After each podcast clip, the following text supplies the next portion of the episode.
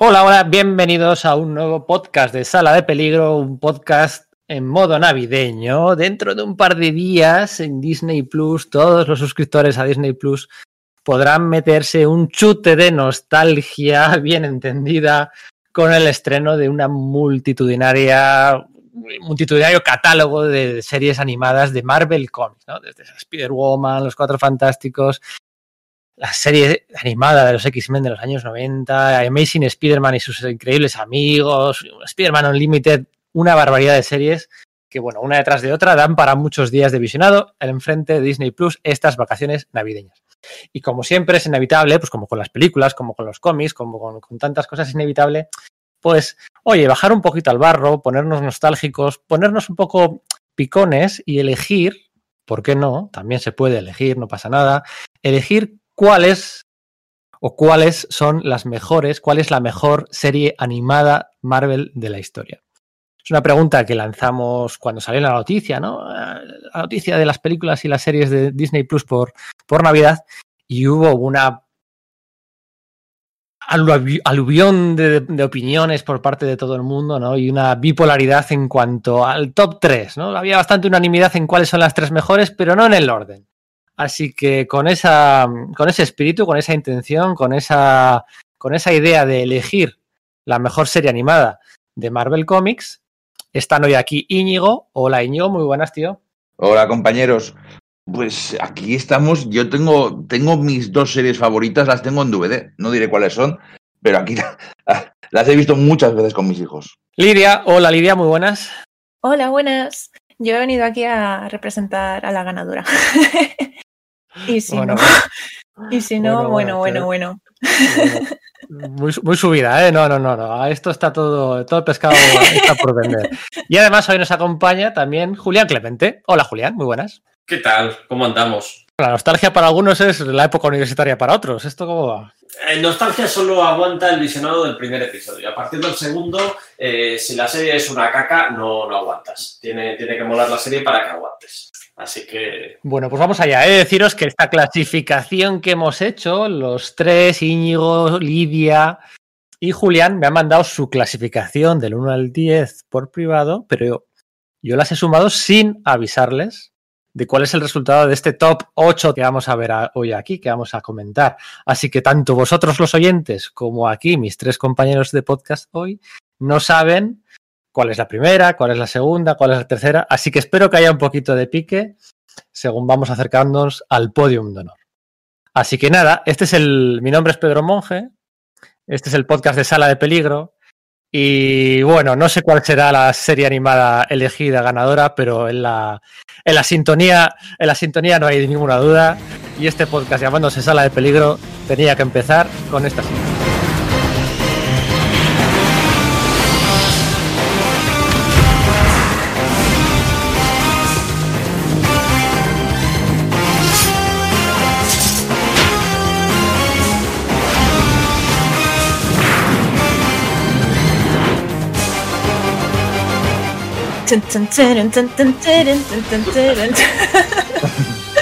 Es la que tengo en el móvil, es la, mi música de móvil.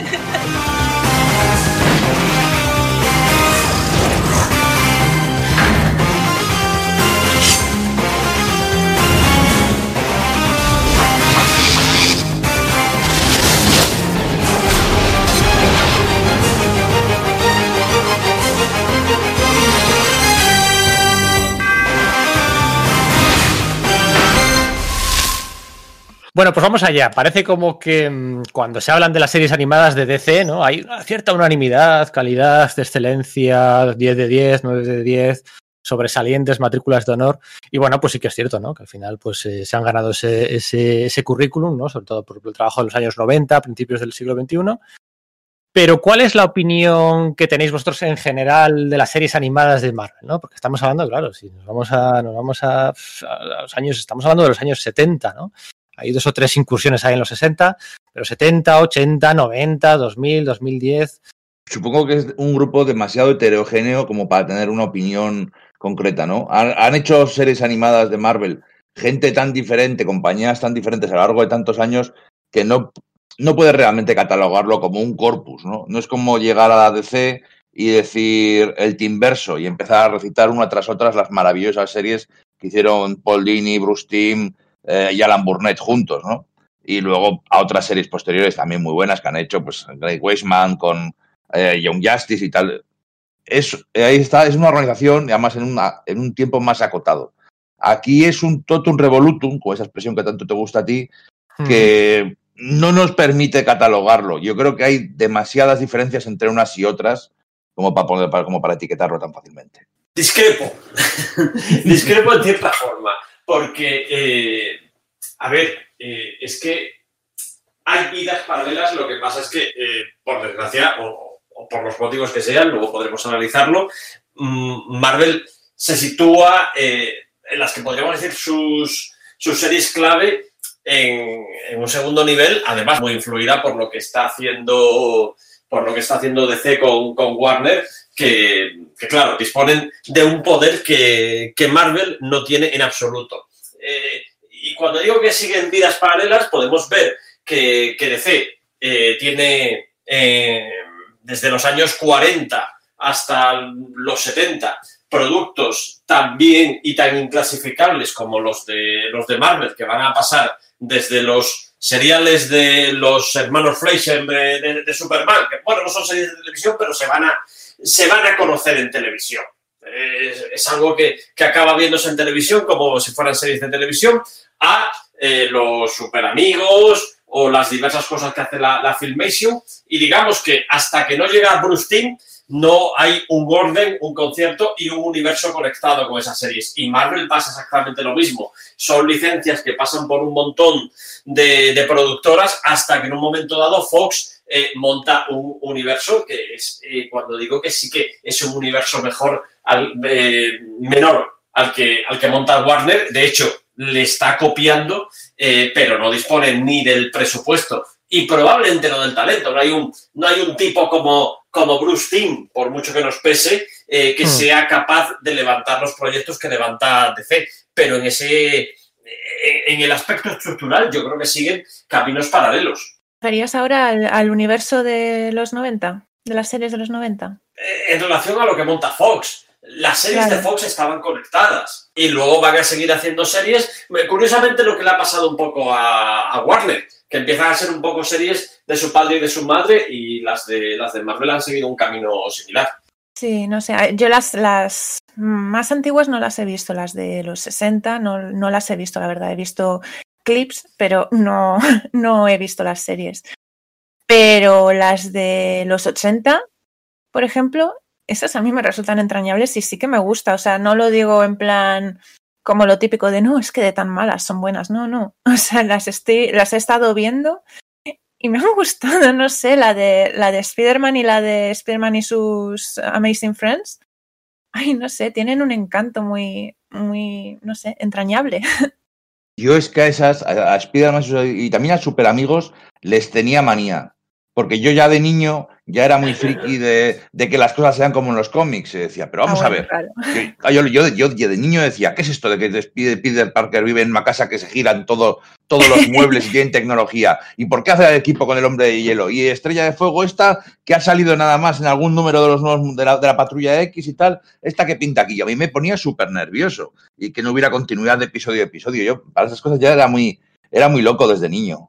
Me pasaba igual con los super amigos. Y, Íñigo, ¿no te pasaba que todo eso de repente te salía un episodio de la Patrulla X, en otro te salía el Capitán América y, y te olvidabas de todo eso? Porque nosotros. Ah, sí, ahí les perdonaba. Tan, ahí les perdonaba. Claro, estábamos tan hambrientos de ver eh, en otro medio lo que teníamos en los tebeos que cuando eh, nos dejaban ver por una mirilla un poquito de eso, ya nos volvíamos locos. Y, y claro, eh, yo esas series las sitúo históricamente en su contexto. Porque, eh, ¿qué es lo que nos encontramos? Pues estas tonterías de la casa que se gira, de que tiene que haber siempre una, una mascota, en este caso una perrita por, por alguna parte, y, y, esta manera de relacionarse los, los personajes tan artificial, tan de la animación que se hace entonces, que, que eran como tópicos que estaban en otras series y que también van a estar en estas. Pero de repente nos dan lo que estábamos encontrando en los cómics y en ese sentido yo sí aprecio eh, Spider-Man y sus asombrosos amigos como pionera en, el interés de presentar no tanto un universo compartido, porque no, no, tienen esa ambición, pero sí de decirte que Spider-Man forma parte de un mundo donde están también estos, estos otros, hay mutantes, hay cuatro fantásticos hay vengadores. Y, y, en ese sentido sí que digo, ostras, estos fueron los primeros que se atrevieron a hacer esto. ¿Y estas series, dónde las, o sea, vosotros las visteis en su momento, no en su momento, ¿vale? Pero ¿las habéis visto ahora o las visteis de pequeños? Yo las he ido recuperando. Es que aquí no se emitieron, ¿no? Hombre, sí, a amigos, sí, Lidia. ¿Sí? ¡Hala! Sí, claro. Sí, sí. No lo había, es que lo estuve intentando investigar y no lo había visto. Lo que yo no me acuerdo, Pedro, eh, la, la, la, dieron en, en, en, los la dieron en TV o la dieron en los canales nacionales, porque 10 ah, no sé, yo creo que en nacional, ¿no? Yo creo que fue sí. en, en No lo recuerdo. Yo la, las series, de, las series de pequeño no las series de pequeño no sé cuándo lo cual es bien euskera y cuál es bien castellano. Sí, yo creo que eran en castellano y no recuerdo, si tampoco recuerdo si era franja de mañana o franja de tarde, pero bueno, que, que, que sí que recuerdo verlos y, y, y, los, y, lo pasaron más de una vez, o sea, no solo una vez. Pero luego también además... ¿Sobre qué, ¿sobre qué tenía... año? 80 muy, primeros, y... muy primeros 80 probablemente, ¿eh? 82, 83, una cosa, una cosa así. Yo tengo el recuerdo que puede ser... Yo soy del 85. De... Sí. pues entonces hay reposiciones.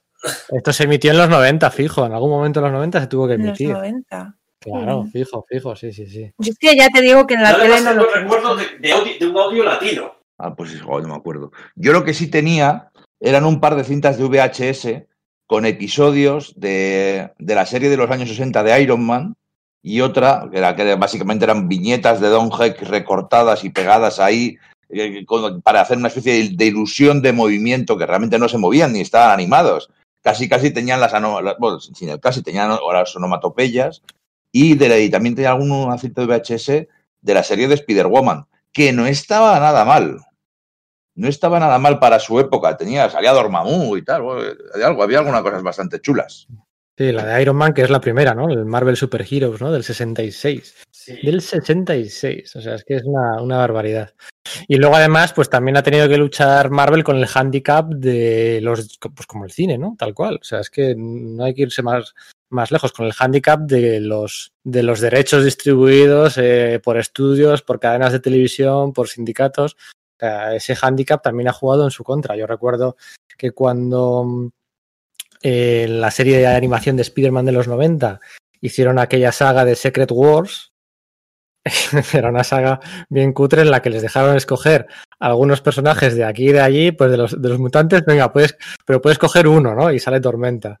De los estos puedes coger uno y sale Iron Man. Y de los estos puedes escoger al Capitán América. Y entonces era una Secret Wars pues que era de lo más cutre, ¿no? Que al final de baratillo, de baratillo sí. Eso es, eso es de hacendado. De, de, y tú dices, bueno, pues Secret Wars, oh, tal, no sé qué. Y pues sí, por mucho que te gusten los cameos, pues hay algo en tu interior que te dice que, que tú no sabes que es por tema de derechos, pero tú sabes que esto es muy, muy, muy cutre, ¿no? Y luego, claro, hay que esperar todavía unos cuantos años para, para poder hacer sagas en las que aparece todo el universo Marvel, ¿no? Ha, ha recorrido un, un, sendero muy parecido al que ha pasado con las películas. Bueno, de hecho lo ha recorrido antes que las películas de Marvel Studios. Cuando he visto más adelante, cuando he vuelto a ver las series de, de, los 90 y he visto un poco quién las había hecho, entrevistas y tal, Larry Houston contaba cómo él, en las que él tuvo mano, eh, colaba los, los cameos y era bastante gracioso porque, claro, los primeros sí que se los tumbaron porque, pues, por ejemplo, si quería meter a Spider-Man en los, en los X-Men, eh, él lo, nombraba Spider-Man, pasaba el guion a revisión y le decían, no, macho, no. Pero más adelante se dio cuenta de que en los, en los huecos de crédito, digamos, en los que estaba mutante 1, mutante 2, mutante 3, ¿no? Así. Si él, en vez de hacer mutantes eh, random, genéricos, metía ahí personajes, pero no les cambiaba el nombre, seguían siendo mutante 1, mutante 2, mutante 3, pues nadie se daba cuenta y oye, aquello, aquello colaba. y así fue como muchos de los, de los cameos eh, pues pasaron un poco bajo el radar. No, yo contaba antes, eh, ahora, ahora, vuelvo sobre esto último que tú, decías, yo contaba antes que tengo, tengo un recuerdo muy vago de, las emisiones de, esto, más sin cuando estaba en una autónoma sin, sin hacer canal, pero sí tengo un recuerdo muy vívido de que eh, aquella primera y rudimentaria serie que copiaba viñeta por viñeta lo que había hecho Jack Kirby en los, en los TVOs, se comercializó en Super 8, que es ya de, algo de lo que solo tendrán conocimiento los más viejos del lugar. Era algo que existía antes del, beta y del, v, del VHS. Y luego también tengo recuerdo de haber visto eh, a Missing Friends en, en vídeo comunitario, que esto también es otra, otra cosa como antediluviana, y de que tuviera eh, doblaje latino. Lo que pasa es que yo todas estas series he acabado recuperando posteriormente porque hubo una, una productora de vídeo eh, inglesa, anglosajona de, de, Reino Unido, que, que, las recuperó prácticamente todas, pues hará cosa de una década. Estuvieron comercializadas entonces y, bueno, fue entonces cuando las pillé todas, todas de golpe. Mm, volviendo sobre lo que comentaba Lidia, eh, desde el principio lo que sucede es que Stan Lee, cuando se monta la productora esta que, eh, hizo en, en, California, su objetivo era eso, que empezara a producir eh, todo tipo de productos audiovisuales de, de, los personajes Marvel, pero no es hasta que mmm, entra Fox y se deciden a empezar primero con, con X-Men o con Spider-Man, etcétera, cuándo realmente van a poder hacer eso. Y hay un alguien que se llama Margaret Lloyd, la presidenta de, de, Fox Kids, que es fundamental a la hora de desarrollar todo este tipo de series y que por primera vez eh, crezca la idea de universo compartido, de que realmente esos personajes sí que habitan eh, en un mismo universo, incluso va a haber un crossover entre, entre Patrulla X y Spider-Man, no sé si lo recordáis, eh, uh -huh que incluso en los tebeos dio pie a una cosa rarísima. Era un tebeo que acababa, eh, continuaba en la serie de televisión, que tenía cromos, una cosa súper rara. Sinergias, sinergias. Bueno, pues vamos allá. Vamos allá con este. Es un top 8, ¿vale? Porque, como decía, me han enviado sus votos, pero por ejemplo, la serie de. Hay alguien, no recuerdo quién, que ha votado la serie de los Cuatro Fantásticos del 67, pero bueno, un punto, ¿no? Marvel Rising, un punto. Eh, Silver Surfer de los el Estela Plateada del 98, dos puntos. La parte baja de la suma del ranking no es muy concluyente, así que vamos directamente al puesto 8, que es el que ha tenido pues, unos puntos más generosos, y en el puesto número 8 está, no me lo esperaba yo para nada, está el increíble Hulk de 1996 con aquellas dos temporadas que duró la, la serie, que le ponía voz a, a, la masa, a Hulk, le ponía, la, le ponía voz el mismísimo Lou Ferringo, ¿no? ¿Por qué esta serie que no se suele nombrar cuando se, se, se hacen este tipo de rankings, por qué la habéis incluido? ¿Por qué, por qué merece este, esta especie de honor? Yo lo tengo claro que es que era muy TVO de Hulk y muy fiel. Para mí la fidelidad de las series de, animadas a los cómics no solo al cómic, no a la letra del cómic, porque siempre hay que cambiar cosas para, para, hacerlo más sencillo, para adaptarlo al público, sino la narrativa que tenía era muy de TVO de Hulk, de una historia, una historia río que nunca acababa, que siempre era pues Bruce Banner yendo más adelante y aparecían un montón de personajes y monstruos, captaba muy bien la esencia del personaje. Sí, iba un poco por ahí también mi voto. A mí me gusta mucho tanto esta serie como, como la anterior, precisamente porque ahí ya se notaba que, que querían meterlo todo. Eh, salen un montón de, personajes, recuperan un montón de situaciones, están al mismo tiempo eh, haciendo la serie cuando Peter David estaba haciendo la primera parte de su etapa y cuelan un montón de conceptos de, Peter David y, y, era una de estas, esto lo vamos a ver luego. Yo la primera vez que tuve conciencia de eso fue con X-Men. La sensación de, ostras, estos tíos eh, se han leído los mismos tebeos que yo. Pues con esta también tenía sí, si, si esto lo acabo de leer, ¿no? Se han leído los mismos tebeos que yo. Exacto, exacto. Y oye, una intro modélica, brutal la intro.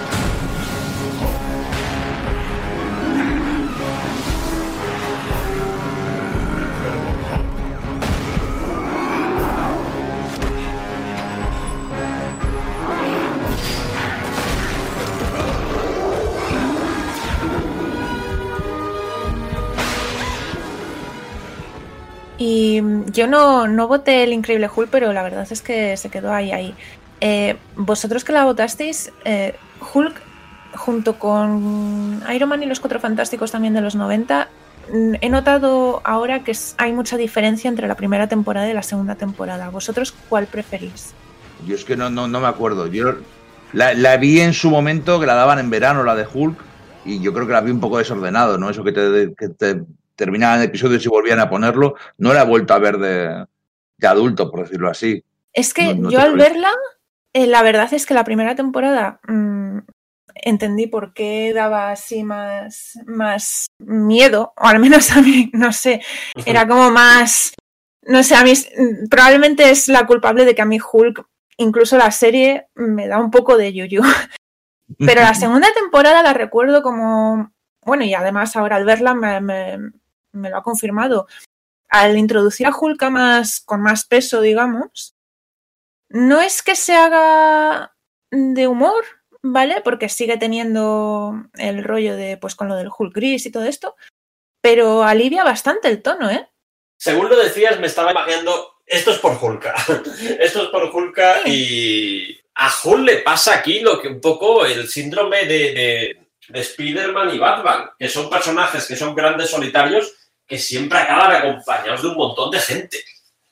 Y, yo creo que, es un poco lo que le pasa a esa segunda temporada. Es que además quiero recordar, eh, la, tengo, la tengo muy lejana en, la memoria, pero quiero recordar que incluso llegaron a meter a, a, a en la cabecera, como en el título, como diciendo, eh, ahora somos más grandes que en la anterior temporada, ahora tenemos también a Hulka, ¿no? De todas maneras, es una cosa muy típica de la animación, ¿no? De que igual en la primera temporada, no solo por en ese sentido, sino que igual en la primera temporada hacen la serie que querían hacer, tienen éxito, y entonces es cuando los directivos de las cadenas dicen, ¿eh? ¿qué está pasando aquí? Y entran y empiezan a poner notitas de, bueno, que, sea, que no sea tan oscura, bueno, que los niños lo puedan ver, bueno, que podamos vender más muñequitos, ¿no? Y entonces es cuando se pierde, como o cuando la serie baja bastante o cambia un poco el tono, como luego veremos en una de las que estoy seguro que estará arriba, arriba, arriba, que cuando empiezan las notas del estudio, pues, pues se pierde bastante. Lo que pasa es que ya esta era una de, todas las de Fox en general, pero era una máquina de vender juguetes. Yo además recuerdo los de la serie de Hulk especialmente chulos, porque a mí siempre me ha parecido un personaje muy juguetable, por así decirlo, ¿no? Y tiene tal cantidad de personajes que la mayoría de ellos se van a convertir en, en juguetes. Además, eh, son juguetes muy de tío, ¿no? Juguetes muy mastodónticos, muy de, de, tío musculoso. Y tengo ese recuerdo de que molaban un montón. Claro, son monstruos, monstruos hay grandes para chocarlos unos contra otros. Pues, ¿Qué más, qué más pedir? Venga, vamos a subir un puesto. Vamos al puesto número 7 de una serie de la que ya hemos hablado y que, bueno, cuesta a veces la nostalgia cuesta, cuesta confundir con la calidad, y es la de Spider-Man y sus Amazing Friends y sus amigos, asombrosos amigos, que es del 81. Yo pensaba que pisaba los 70, en realidad es del 81. En el 81 se estrenaron dos series de televisión animadas de Spider-Man, ojo, ¿eh?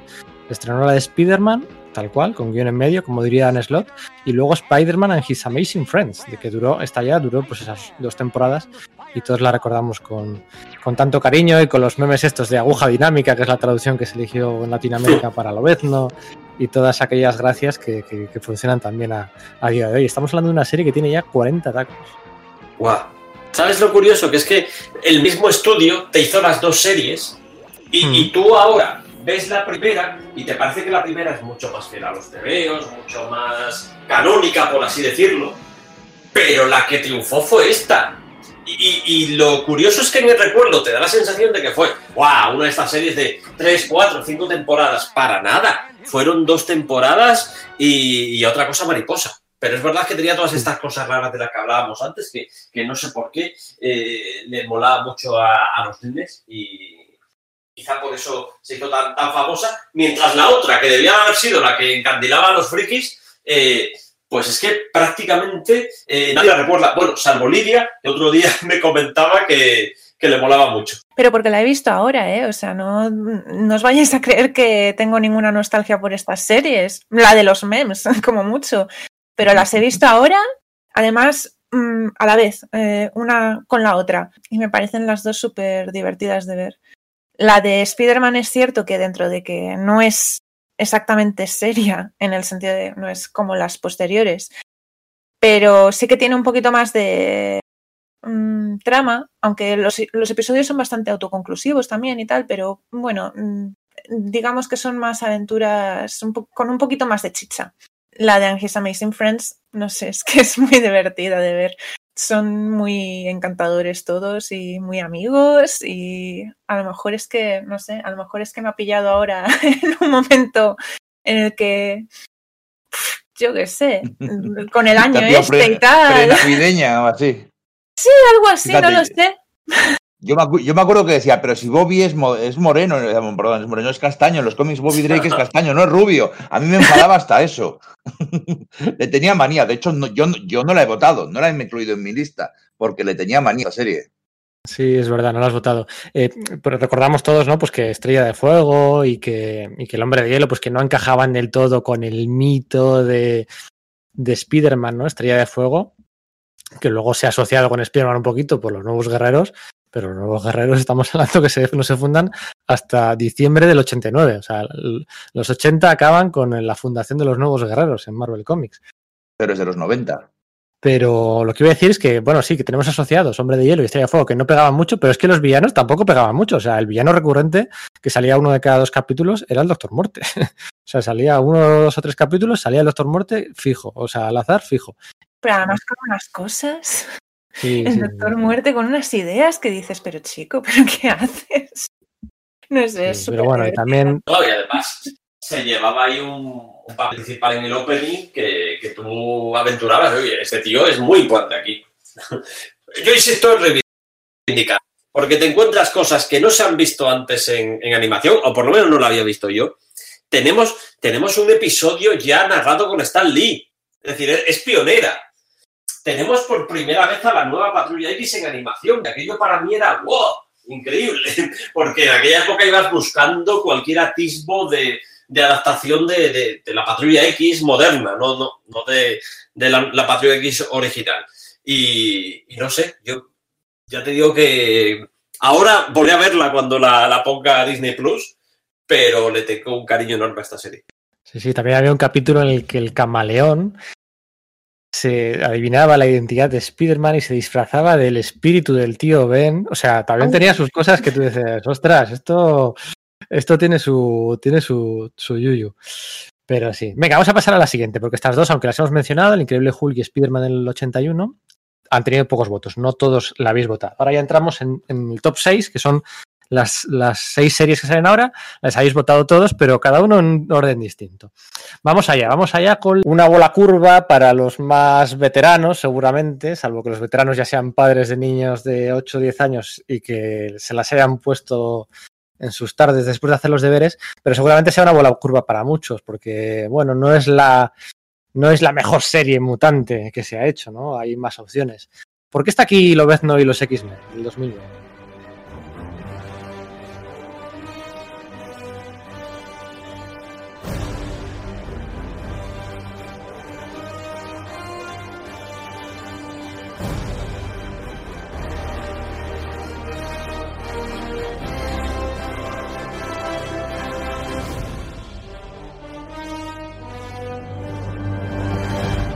Yo diría que porque solo hubo una temporada, que si llega a haber dos o tres estaría mucho más arriba. Para mí es un pepino de serie, es, un, es una actualización, aunque ya habíamos tenido los X-Men de los 90, para mí esta serie es una actualización buena, o sea, es lo que debería haber sido realmente.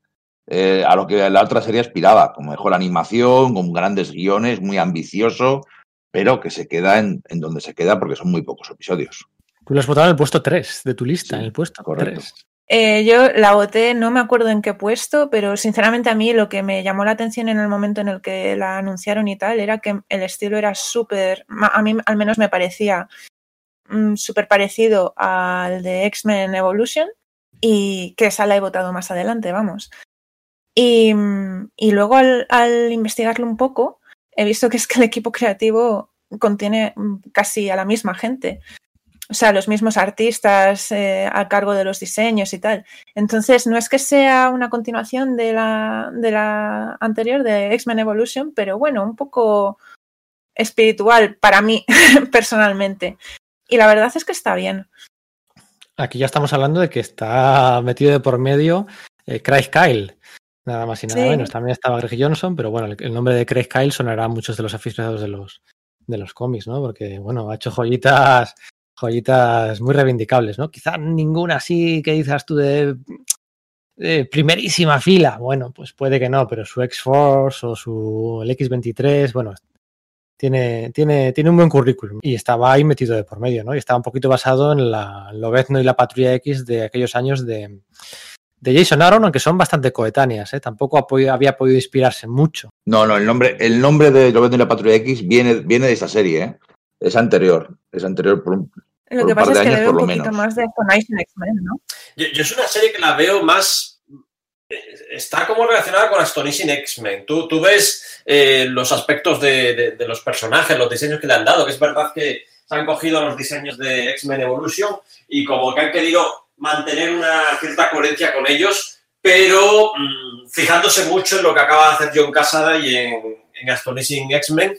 Y, y también Craig Kyle yo creo que era evidente. Primero, le tenía un cariño enorme a los, a los personajes. Venía, venía a hacer cosas en X-Men Evolution. Era, era el tío que había, por ejemplo, hecho el episodio de presentación de X-23. O para mí uno de los mejores episodios de X-Men Evolution, que es el de la Segunda Guerra Mundial, de Lobezno y Capitán América. Y él se lo plantea como una gran película. A mí me flipó en el sentido de que él, él sabe ya que está que está haciendo una película de- del siglo XXI, que está haciendo una serie del siglo XXI, que se puede permitir hacer un continu- el continuará ese permanente y hacer un Mm. gran arco argumental. Y para mí, sobre todo, lo que tiene la serie es una, épica, es una épica brutal. Que yo cuando la descubrí fue como un, ahí va, pero ¿cómo es posible que esto eh, no tenga muchos más fans de los que tiene? Porque eh, es una serie que se recuerda muy poquito, ha pasado muy, muy, muy inadvertida y no acabo de entender muy bien por qué.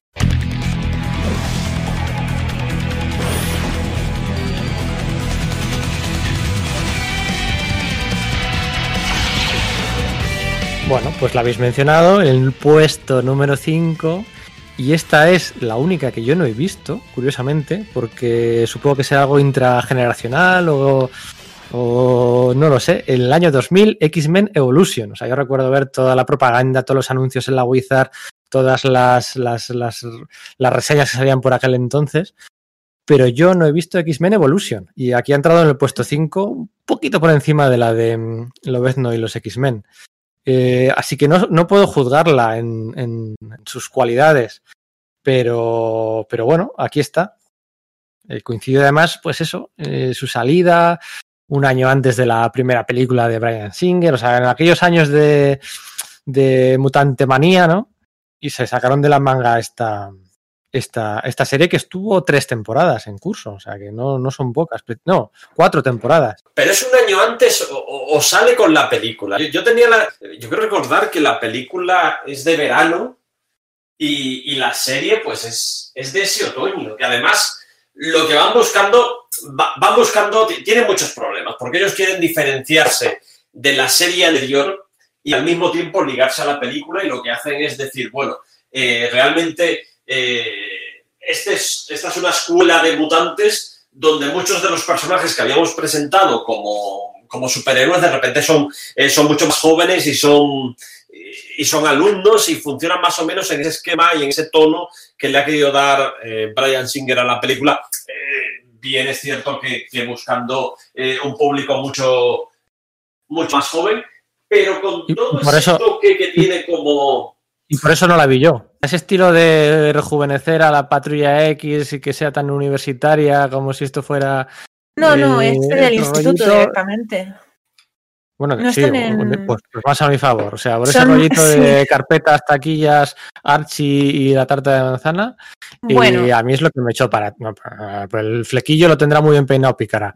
Pero, pero no hay por, no hay por. O sea, en ese sentido, no hay por dónde cogerlo. O sea, a el mí. diseño de Picara era chulo. estaba muy chulo. Sí, por eso lo digo. Sí, Sí, los eso- diños son muy chulos. sí, el, sí, el diseño de Picara y el estamos de. Estamos hablando de fidelidad, pues.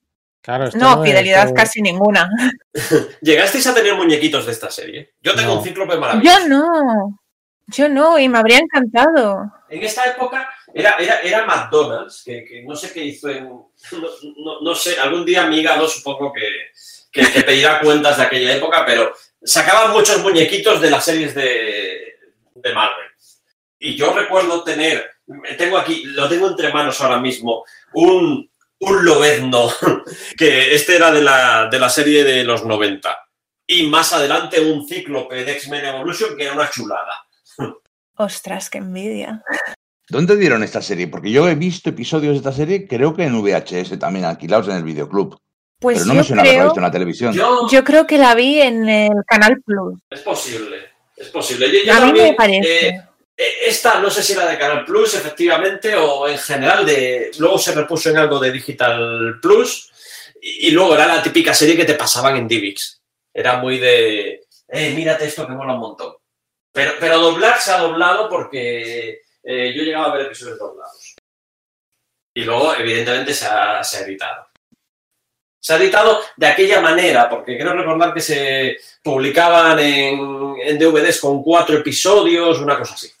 No, que fueron cuatro temporadas, ¿eh? que sí que, que sí que lo petó. También tenía su versión de la saga de Fénix Oscura y todo aquello, con unos diseños que se acercaban un poquito a los de a los de Ultimate X-Men, si me apuras, bueno, no sé, más, más otro. Hay que, hay que tener en cuenta que hacer cuatro temporadas para cualquier serie animada infantil es muy difícil, porque eh, por la forma de trabajar que tienen los estudios americanos para hacer la animación, una vez que han encargado dos temporadas, que se vienen a ser unos 52 episodios, ya les vale. Como quien dice, ya han hecho la promoción de los muñecos que quieren vender o ya han generado suficientes episodios para poder emitirlos y luego seguir dándolos en bucle. Entonces es muy difícil que, que pasen, ¿no? Igual dejan, eh, emiten las dos temporadas casi seguidas y pasa un año, porque, porque lleva tiempo hacer, hacer los dibujos animados, y cuando les dan un ok para una posible tercera temporada, resulta que todos los equipos creativos, los dibujantes, los guionistas, se han dispersado y están haciendo otras cosas. Por eso, la mayoría de series animadas no suelen pasar de, este estilo, no suelen pasar de dos temporadas. Es muy, muy, muy complicado y de, vez en cuando ocurren milagros o pasan cosas curiosas o, pasan en series más grandes, pues como Futurama, ¿no? Que fue cancelada y luego, y luego volvió. Pero para las series animadas, pasar de dos temporadas es un logro. Sí, pues fíjate lo que pasó con la de Spider-Man de los 90, ¿no? Que, que llegó a las 5 y con ese final que, ah, que sí, que no, que sí, que no. Y así nos dejaron. Porque creo que, que 56 es la cifra mágica en la que se indicas. Es decir, esto lo quiere hacer todo. Eh, en, en la televisión lineal, en la época dorada de la televisión lineal, esto es lo que quería todo el mundo. Llegar a una cantidad eh, determinada de episodios a partir del cual ya podías indicar la serie, que es decir, se la podías vender a un montón de, de canales locales dispersos por todo Estados Unidos y es cuando empezaba a llover el dinero de las, de las series y tenías que llegar a ese número de, capítulos. Eh, una vez llegabas ahí, ¿para qué seguir? Eh, ya saltabas al siguiente proyecto. Pues esta se quedó a las puertas porque tuvo pocos menos de los que has dicho, la verdad. Pero la animación que tenía y todo eso mm, era súper... No, no bajó de nivel como otras series. Se mantuvo más o menos en una calidad de diseños y de animación bastante chula, porque las, las animaciones, por ejemplo, si tú las ves, se ve claramente que tienen referencias porque quedan muy fluidas. De hecho, hay algunas referencias que se han hecho bastante virales. Por ejemplo, el GIF este que yo a veces uso de Pícara y Kitty bailando, no sé si Julián lo reconocerá si lo ve, pero son Buffy Faith bailando en el Sí. episodio ese de Bad Girls, ¿sabes? O tienen también otro guiño a Jóvenes y Brujas, la peli esta de, de las chicas brujas y tal. Tenían muchas animaciones que eran súper, súper fluidas, mucho más que cualquier otra cosa que hubieras visto en ese momento antes. Y los diseños, mira que no me suelen gustar las cosas así tan... que, que varíen tanto del original y, y también pensándolo ahora tan edgy, ¿no? Tan, uh, que, que, que duro, que, que oscuro, tal. Pero es que estaban chulos, no sé, me debió de pillar en la, en la edad perfecta para que tuviera el efecto que buscaban sobre mí. Porque además es que Pícara y Bruja Escarlata, wow. Claro, yo estaba justamente lo contrario, ¿no? Renunciando a productos infantiles con 15 años y precisamente este era un producto infantil en el que los personajes estaban eh, infantilizados, ¿no? O sea, se les bajaba la edad y entonces era como, esto no es, no es para mí. Pero bueno, oye, que no, no hay pega, yo no la he visto, no, no pongo pega. Puesto número 5, X-Men Evolution del año 2000. Y ahora Ah, pues el- que- espera, espera. una cosa que hay que decir de esta serie es que es, que, si no me equivoco, donde crearon el personaje de X23. Sí. Que eso siempre mola mucho, se marcaron ahí un Harley Quinn. Sí, correcto, correcto. Sí, Fue... ade- además, si, si no habéis visto ese episodio, eh, mirároslo, es prácticamente eh, una adaptación de la miniserie que luego se hizo, que, que, bueno, en realidad la, la miniserie adaptaba aquel, aquel episodio y es un episodio chulísimo.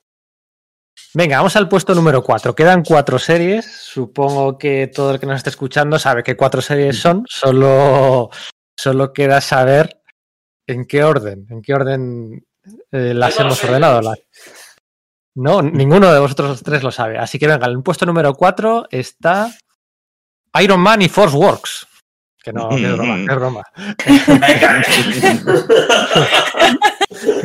¿Cómo te gusta esa intro, eh, Pedro? Sí, sí, sí. sí. Tenemos que haber hecho un top de mentira de las malas y esta entraba seguro. ¿Cómo las malas? Es la, mejor intro, no, la mejor música, pero visualmente es la mejor intro de todas. Y eso sí que me retaré con quien sea. Venga, el puesto número 4, lo siento por el que la ha votado en el puesto número 1, está una serie que está también de moda esta semana por su aparición en el catálogo de Netflix, The Spectacular Spider-Man del año 2008. Esa está en el puesto número 4, Spectacular Spider-Man del 2008.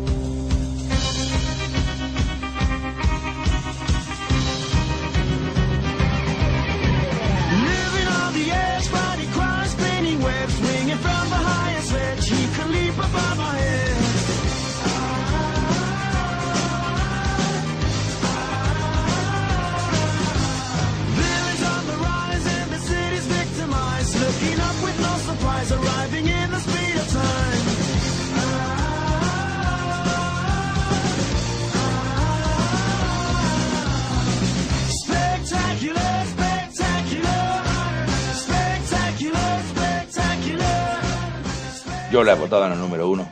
Sí. ¿Por qué? Sí, sí, sí. Para, para mí es, es la adaptación definitiva de Spider-Man. O sea, me da un poco de vergüenza hablar de, de adaptaciones y de Spider-Man estando Julián en, en este podcast, pero, pero lo voy a defender, claro, porque me parece que, que es una serie súper ambiciosa. O sea, es, es Steve Ditko y Stan Lee y es también es Romita también es Romita Senior, pero sobre todo es Ditko y Lee y es la presentación de los personajes y, además la ambición de empezar la serie con, con, con la vuelta al colegio después del verano de, de, de- a ser Spider-Man y luego, por ejemplo, la segunda temporada, bueno, o media, segunda mitad de la, de la- de la primera temporada ya es invierno, ya cambiar todos los diseños para que sea una ciudad nevada y, y desde luego tener arcos argumentales súper largos y un montón de soluciones muy buenas, por ejemplo, la solución de para veneno es súper interesante, Sí. tiene una animación bastante maja, aunque unos diseños discutibles. Puedo entender que haya gente que los diseños no le, no, no le vayan mucho, pero la animación es buena y los guiones son, para mí, excepcionales. Es una brutalidad de serie. Yo, yo desde, desde que se anunció prácticamente, porque sabía que Greg Weisman, que era un tipo que había estado en, en Gárgolas y era uno de los títulos de animación de referencia de toda la vida que tenía yo, eh, me olía que ahí iba a haber algo grande. Y, y recuerdo además la polémica con los diseños, que era todo lo contrario. Yo veía esos diseños y flipaba, decía, ostras, ostras, han depurado, han, han destilado de tal manera la esencia de, de los personajes que, que lo han conseguido. Es verdad que haya cosas raras, pues yo que sé, ese Peter Parker siempre con, la, eh, con su lunar y su etiqueta de, del jersey por fuera y cosas así, pero a mí los diseños me, me parecen una, una chulada. Y, y me encantó cuando a todos los que decían que esto iba a ser una serie infantil se les cerró la boca, nada más ver los primeros episodios y la, profundidad y la ambición que tenían. Yo creo que Greg Wisman quería hacer la serie de Spider-Man definitiva y, y se quedó a las puertas de conseguirlo, porque es verdad que probablemente solo en la cancelación de otra serie que vamos a ver más, más adelante a mí me ha dolido más que la cancelación de esta, de esta serie. Una pasada. Lo de los diseños que decís, no sé si de nuevo es porque a mí me pillo con, con una edad más cercana, no, a- o sea, más cercana a haber visto otra serie a la cual me recordaba, que es la que voy a decir, que era Kim Possible, pero la estética que tiene la serie a mí sí que me gustó, desde luego, era una de las cosas que me llamó la atención. Y luego una vez la, la vi, me parece que es la serie que mejor hace lo que es los años de instituto de, de Peter Parker. O sea, no los años en plural, porque obviamente la serie creo que se desarrolla en un periodo de corto Bueno, bastante tiempo, bueno, o sea, un es periodo que- de tiempo es que- bastante corto. Es que, es que muy, es que pocas series de Spider-Man animadas se han basado en los años de instituto, ¿eh? Sí, sí, sí, pero es totalmente la educación de Peter Precisamente la mayoría de las otras series eh, van en van en otro estilo, van en otra en otra dirección, ¿no? La de los 90 era ya eh, trabajaba en, el- trabajaba en el Daily Bugle, tenía su sueldo, tenía sus cosas, ¿no? Tenía su propio piso. O sea, aquí optan por una no sé, a mí me resultó curioso, ¿no? Que optaran por, por devolver al instituto. No sé si por No. apelar a un público distinto. Si... Y que no son los años de instituto, que es el año de instituto. Eso. Que a Peter Parker le, le pica Sí. la araña, no me cansaré de decirlo nunca, jamás, lo diré toda mi vida, el último año de instituto. La etapa de, Stanley Stitko es su último año de instituto y termina la etapa con que, con que ya va, termina va el verano y va a ir a la universidad. Es un año. A Peter Parker le pica con 17 años, no con 15 años, Mark Millar. Deja de decir eso. No es verdad. Y la serie esta se desarrolla durante un semestre, o sea que en ese Sí, sí, sentido sí. lo hacen Es, genial. es el octubre y el, y el verano. Hubiera iba a ser cada temporada eh, un, un, un trimestre de clase. Claro, eso es lo que te iba a decir, que eh, tenían ideas a muy largo plazo, que, que a saber a dónde podía haber llegado esto si los hubieran dejado. Y, ha dejado tal pozo y tal felicidad esta serie que yo sigo viendo grupos de gente y gente que dice, ostras, la tienen que continuar, ojalá algún día se animen y tal. Eh, yo lo veo francamente difícil, pero ostras, es que eh, no hay nada más fácil que, que retomar una serie de animación, porque aquí los actores no te envejecen. Ahí no tienes ningún problema con eso. Es que aquí, bueno, esto podríamos, esto es- la idea es hacer un podcast así rápido, fresquito y tal. Em, pero aquí podríamos hablar, ¿no? De lo que supuso la llegada de Jeff Loeb como la cabeza visible, como el pres- vicepresidente del director, ¿no? De Marvel Televisión y las cancelaciones que se produjeron bajo su, bueno, bajo sus primeros años de mandato y el enfoque que le dio a las series que se iban a producir a continuación con otro estilo, otro rollo, ¿no? Ahí tal, tal. Y bueno, pues la verdad es que la llegada de Jeff Loeb se cobró un par de víctimas por el camino que, mira que yo soy de Team Loeb, que difícil, difícil de perdonar, ¿no? Todo para hacerle hueco a sus a sus Hulk y los agentes de Smash, aquellos que sacaron, que bueno, ni en, ni en, ni en un top 25. Mira, yo jamás, jamás te defendería, jamás te defendería a Jeff Loeb. Pero en este sentido yo no le veo como. Es decir, si es el tío que va a presentar una serie de, de Spider-Man que cancelan esta y anuncian la otra, y la otra es infinitamente inferior. Eh, Sí. Por no siendo generosos. Sí, sí, Y, lo de los Vengadores mucho más. Claro, pero es que Sony en un momento dado decide que no va a seguir haciendo la, la serie. Llega a un acuerdo con, eh, con, con Disney y los derechos de animación pasan a estar en manos de Disney. Y Disney tampoco va a continuar un producto que no es suyo. Eh, por mucho que en nuestra visión eh, romántica y del tío que ha disfrutado con la serie y de lo mucho que, nos ha gustado, nos hubiera, nos hubiera gustado, pero no deja de ser un producto que no era suyo y ellos quieren crear su propio producto. Yo, yo de eso entiendo, entiendo que la decisión hubiera ido por ahí. Yo casi pongo la carga de la culpa sobre, sobre Sony. Oye, no haber llegado a este acuerdo, haber seguido adelante, pues tenéis un producto muy sólido, que podéis haber hecho eh, cuatro o cinco temporadas de, de un serión. Bueno, podium de honor, puesto 3 de nuestra lista. Spider-Man de Animated Series de 1994.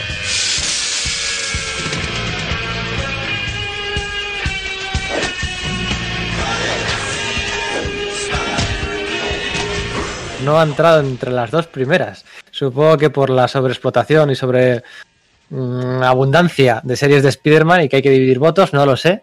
Pero yo pensaba que esta iba a ser la que iba a ganar, dado el perfil de gente del podcast y tal. ¿Y qué va? En el puesto número 3. La serie animada de Spider-Man de los años 94. Una serie con la que yo empecé y recuerdo, yo creo que recuerdo el- diálogos y episodios de memoria, como aquel en el que Camaleón se disfrazaba de Nick Furia y se ponía el parche en el otro ojo. como yo qué sé, me acuerdo del. Sí, sí, sí, y me acuerdo de, de- que brilló, vamos, con luz propia y mejor que yo que te diría que en cualquier cómic, el villano este de, de Spot. el del punto. Spencer Smite. Ah, no, estás La Mancha. La mancha, ¿no? La mancha, eso es. ahí con su. Exacto, bueno, exacto. funcionaba muy bien en animación. Cómic, pues bueno, también tienes otros, otros recursos, ¿no? Pero funcionaba muy bien. Y la recuerdo de memoria, la intro de principio a final. Y, y- y- y, bueno, pues con un Spider-Man, con un Peter Parker más madurito, con un elenco de secundarios clásico, estándar. ¿Y qué os parece? Puesto número 3, ¿la habréis puesto más arriba?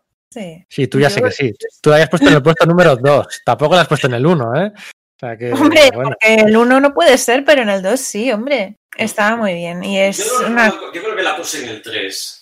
Sí, tú Julián en el 3, sí. Y yo en el 4. Íñigo en el Sí. 4, efectivamente. Caray, sí. caray. No, pues yo prefiero Spectacular Spider-Man. Creo, creo que es mejor ser Spectacular Spider-Man. Pero esta serie es una serie muy chula, muy chula. Su primera temporada es modélica con las presentaciones de los personajes clásicos, el episodio de Octopus, el episodio de pues, cómo va presentando a todos, menos a Electro, que lo deja para más adelante.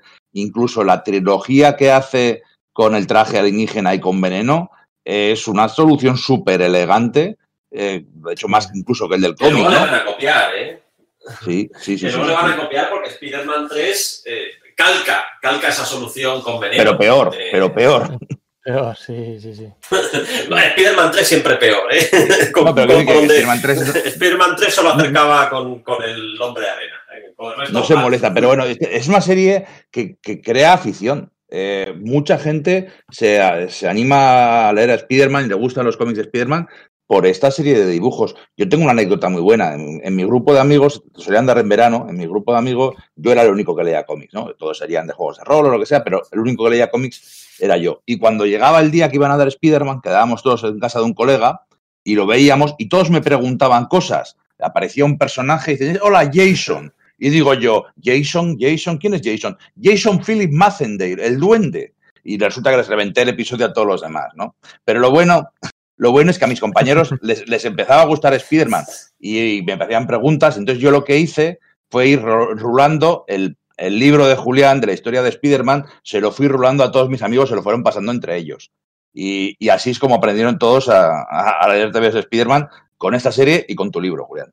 Mal, Íñigo. eh, mal, mal, mal, mal. Se lo tienes que haber vendido. no, es broma. Me, encanta, me encanta la anécdota. Me, emociona mucho, de verdad. Y me, encanta que mi libro rulara.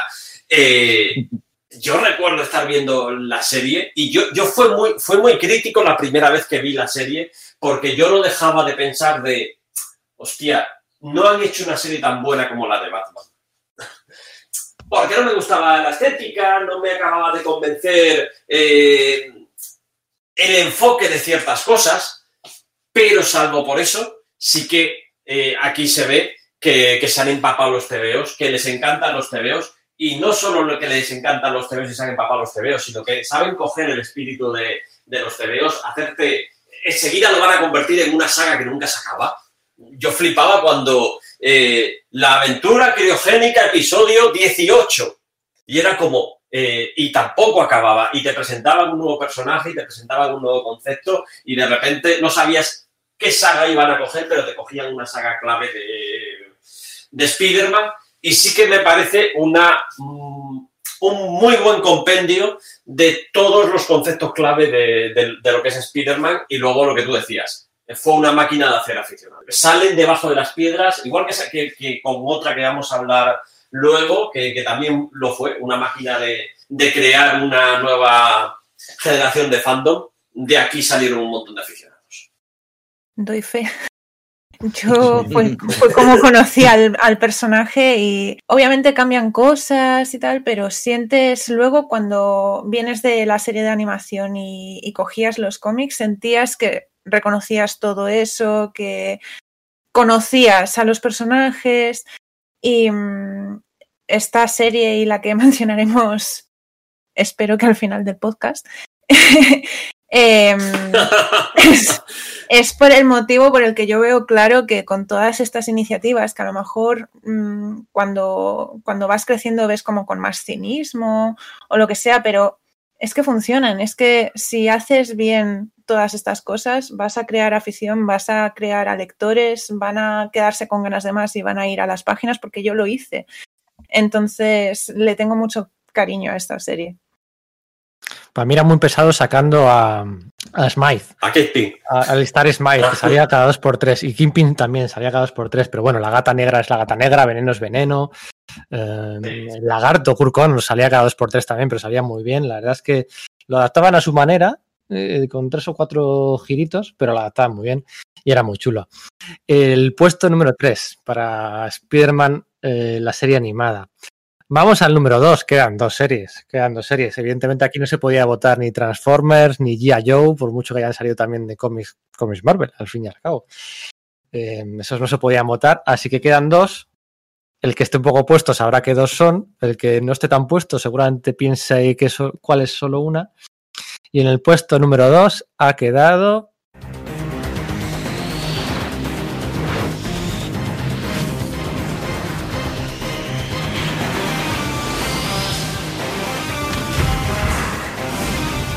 Lo siento, Lidia, X-Men, la serie animada de 1992.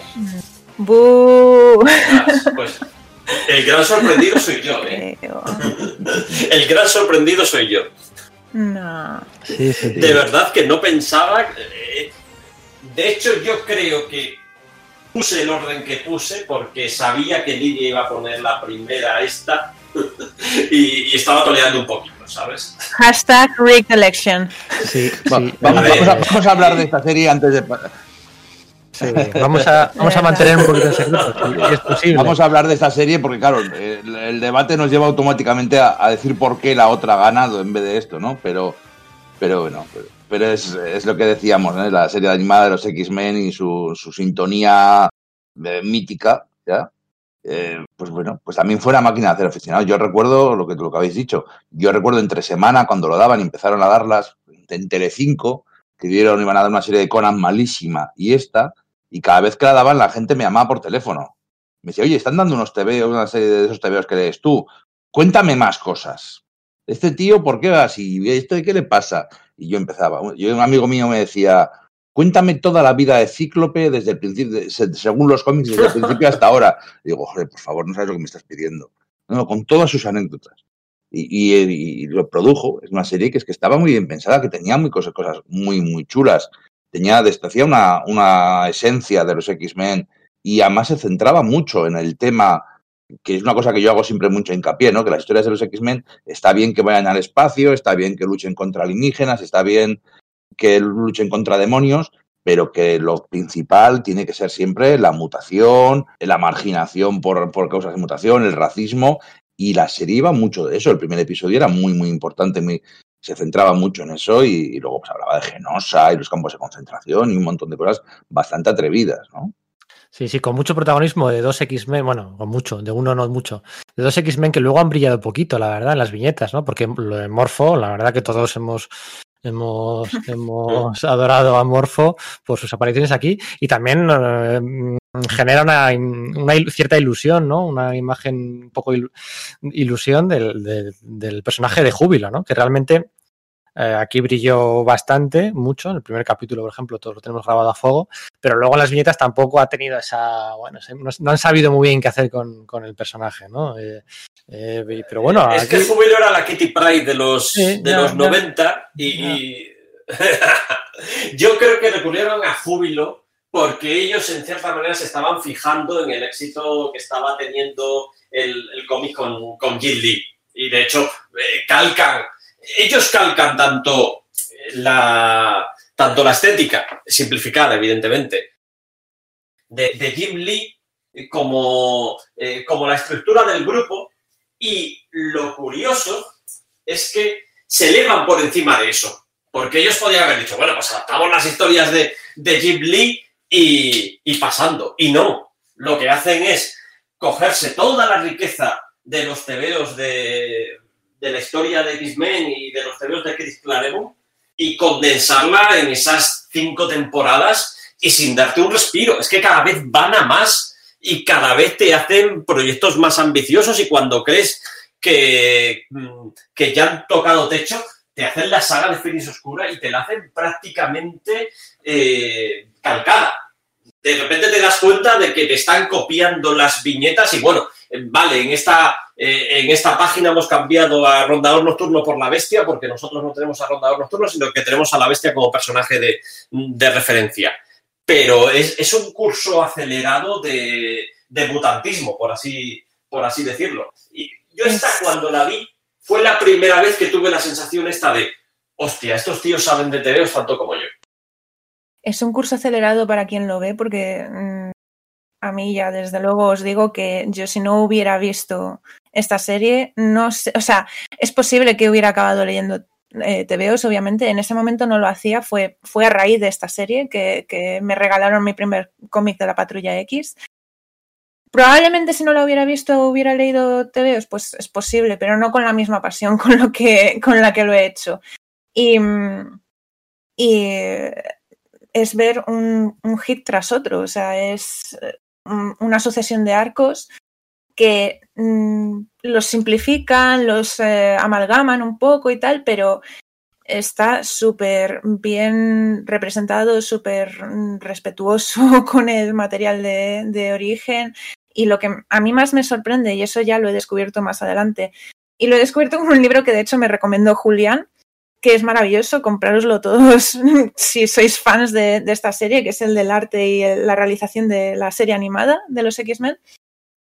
Resulta que también fue un curso acelerado para los que la realizaron. O sea, eh, los guionistas que cogieron para hacer esta serie, les cogieron eh, algunos de ellos, los, los, que trabajaban, los artistas de storyboard, sí que, sí que manejaban más porque eran fans ellos y porque habían trabajado en los cómics y porque habían trabajado en el proyecto anterior a este que había intentado desarrollar eh, Margaret Loetz, el de Pride of the X-Men.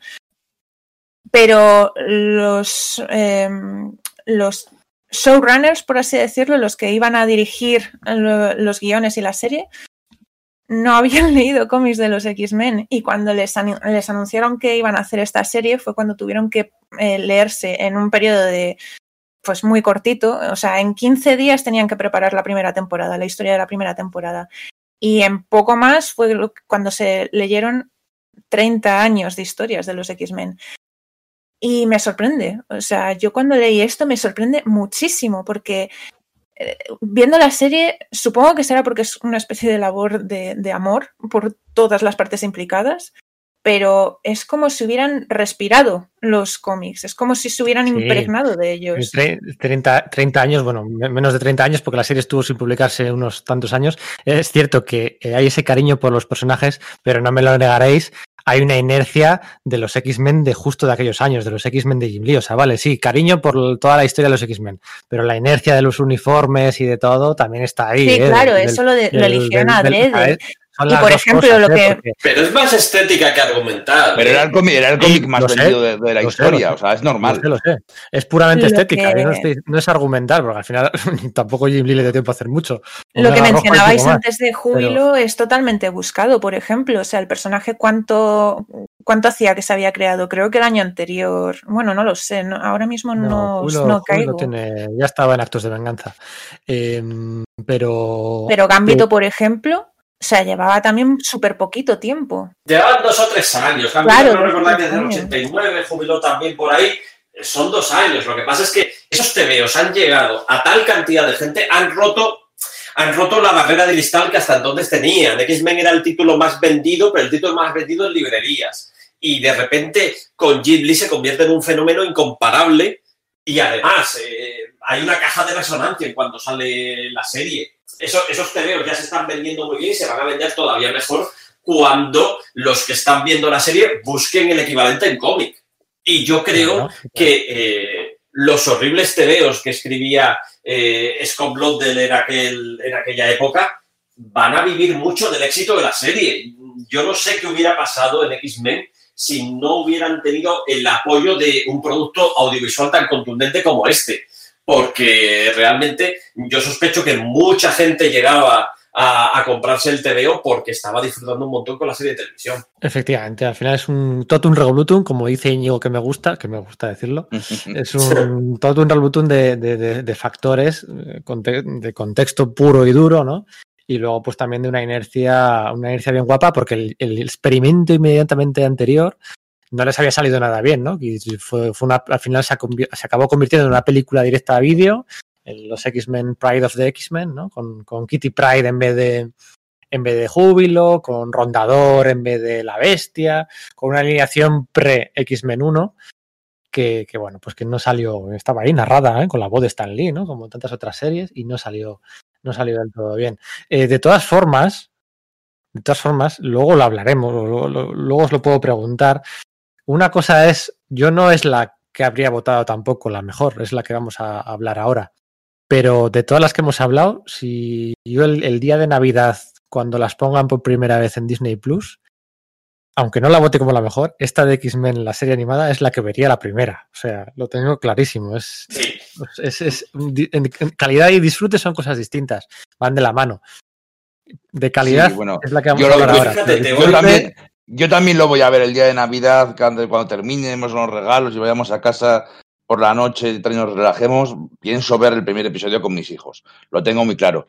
Pero, ay amigo, es que la- el, el ganador, el ganador ya lo hemos visto porque ya está en Disney Plus, pero aparte de que lo tengo en DVD, pero ya está en Disney Plus y ya lo hemos, mis, mis niños ya lo han visto.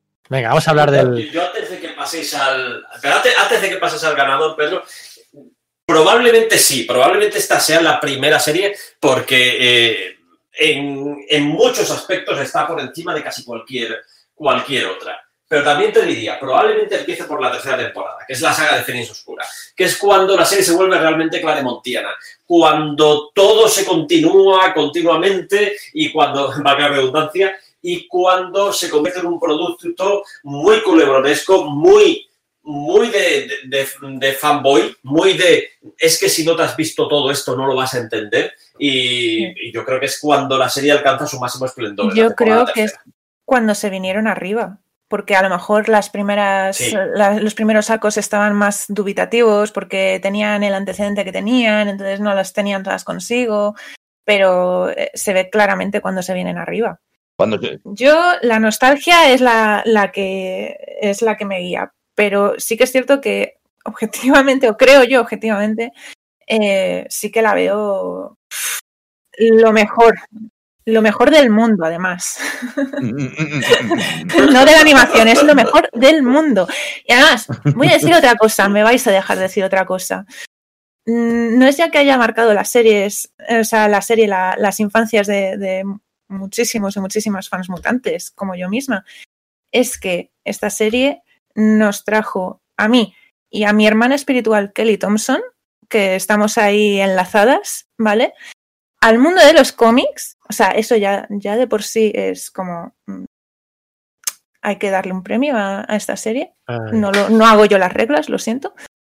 Y, y luego que, joder, nos trajo a- también a Kelly Thompson y a mí, trajo a nuestras vidas a Picar y Gambito. ¿Qué os pensabais? No lo iba a decir. tardado, ¿eh? Eh, perdona. Yo, la verdad, es que podría Hay- haber hay vivido la perfectamente. manera, hay encontrado la manera. Sí, Podría sí, haber vivido sin ámbito y haber tenido a Rondador o a Coloso, la verdad, pero bueno. Bueno, bueno, pero, O a mi Kitty pero la serie yo creo que Es estaba que hecha decíamos, que la serie personalmente para su tiempo, sí. Bueno, pues vamos al número uno. Al peso no es la que más tiene, son dos temporadas, comparada, por ejemplo, con estas cinco que hablábamos de los, de los X-Men de los 90. Y la que está en el puesto número uno es.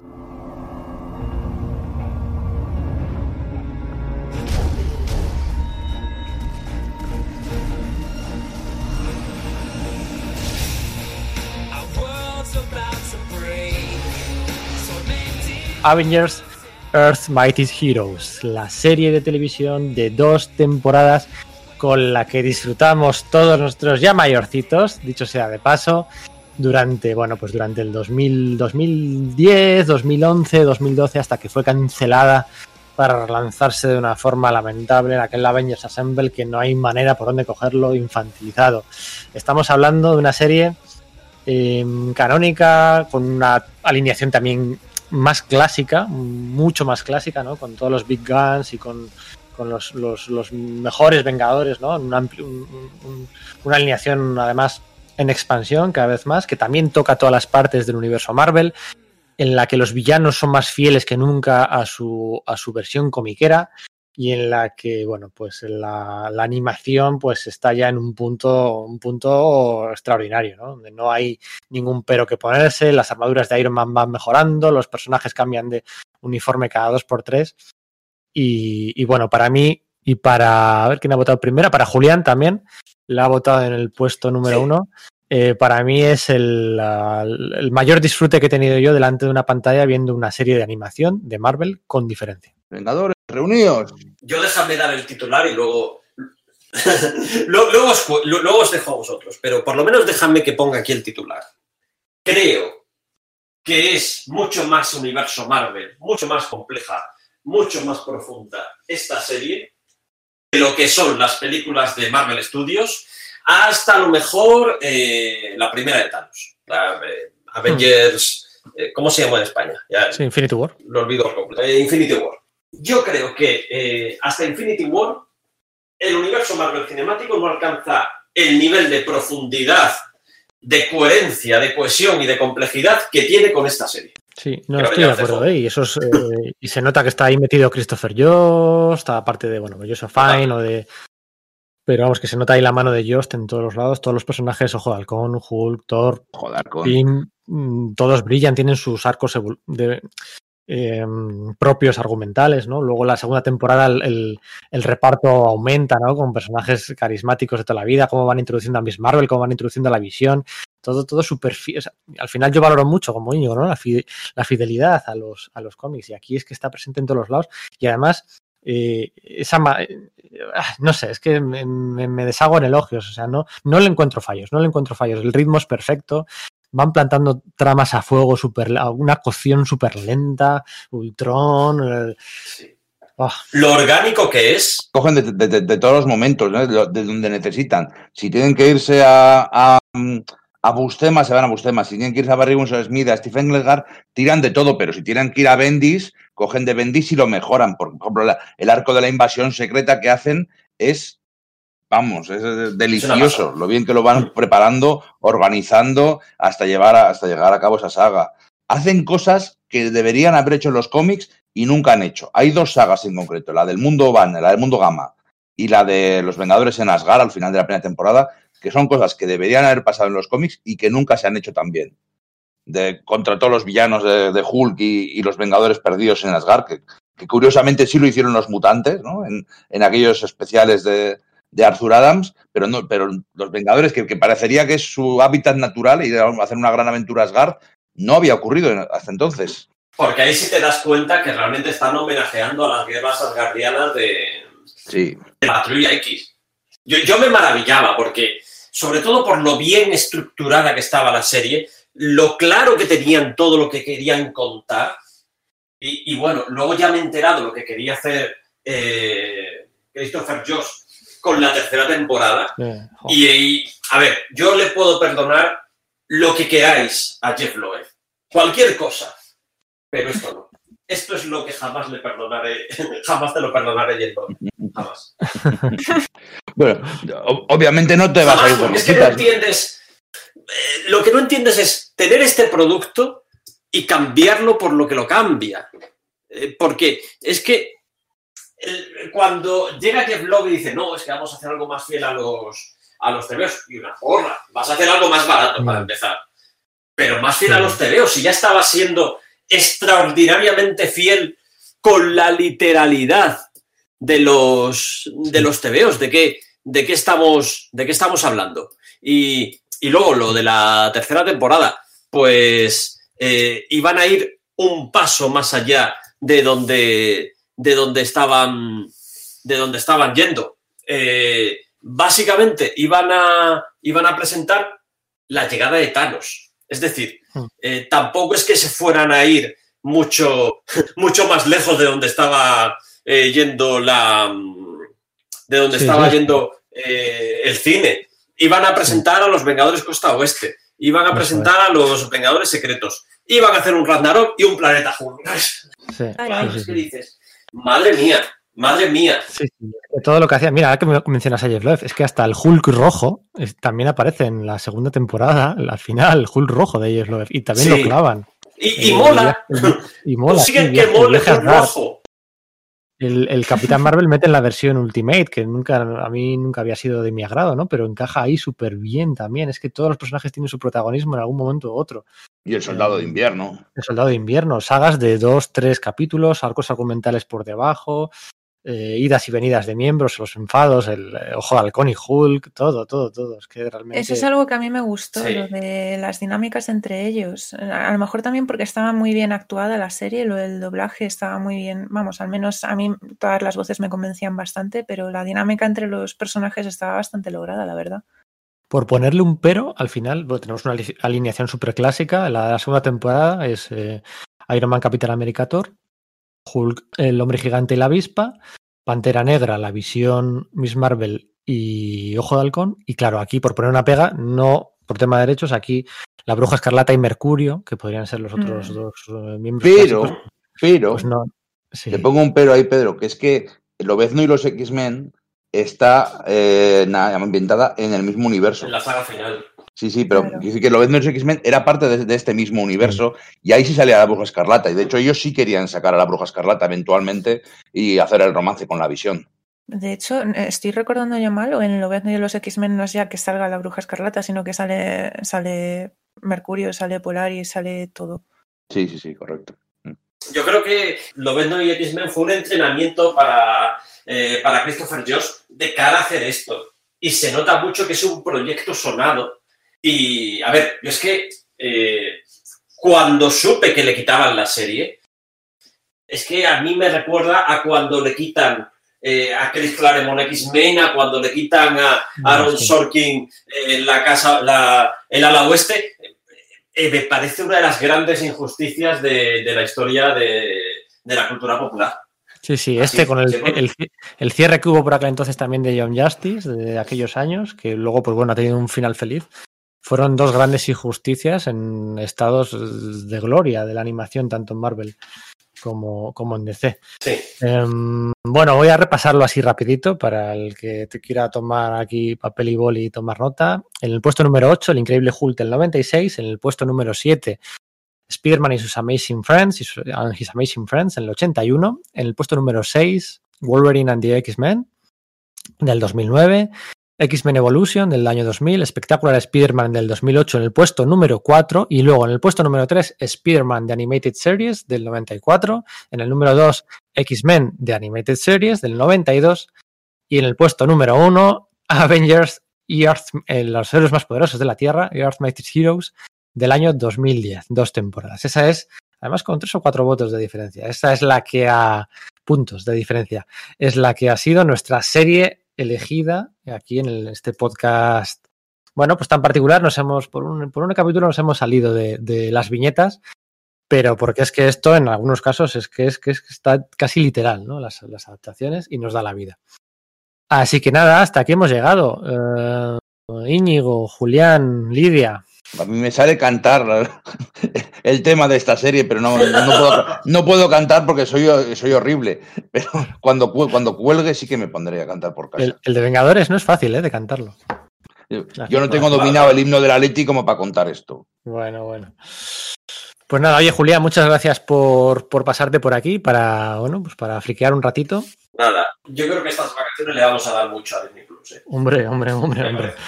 A, a mí la televisión a las cuatro horas me dice que se va a pagar, me hace una cuenta atrás de que esto voy a tener que refrescar. A mí me preguntas si estoy bien. todo, todo, todo lo que no he quemado la suscripción hasta ahora, la voy a quemar ahora. Sí, sí, ya era hora, ya era hora. A ver si no hay ninguna sorpresa de que no, que sí, está en inglés solo, no sé qué, no sé cuál. Ay, ay, ay. Bueno, pues lo dicho, Lidia, Íñigo, Julián, eh, como esto se emite un par de días antes de Navidad, pues oye, pues podemos acabar así un poco, poco moñas y, y desear a todos nuestros oyentes pues la feliz Navidad. ¡Feliz Navidad! Feliz Navidad. Venga, felices fiestas a todos. Un abrazo. Venga, nos vemos, chao, chao.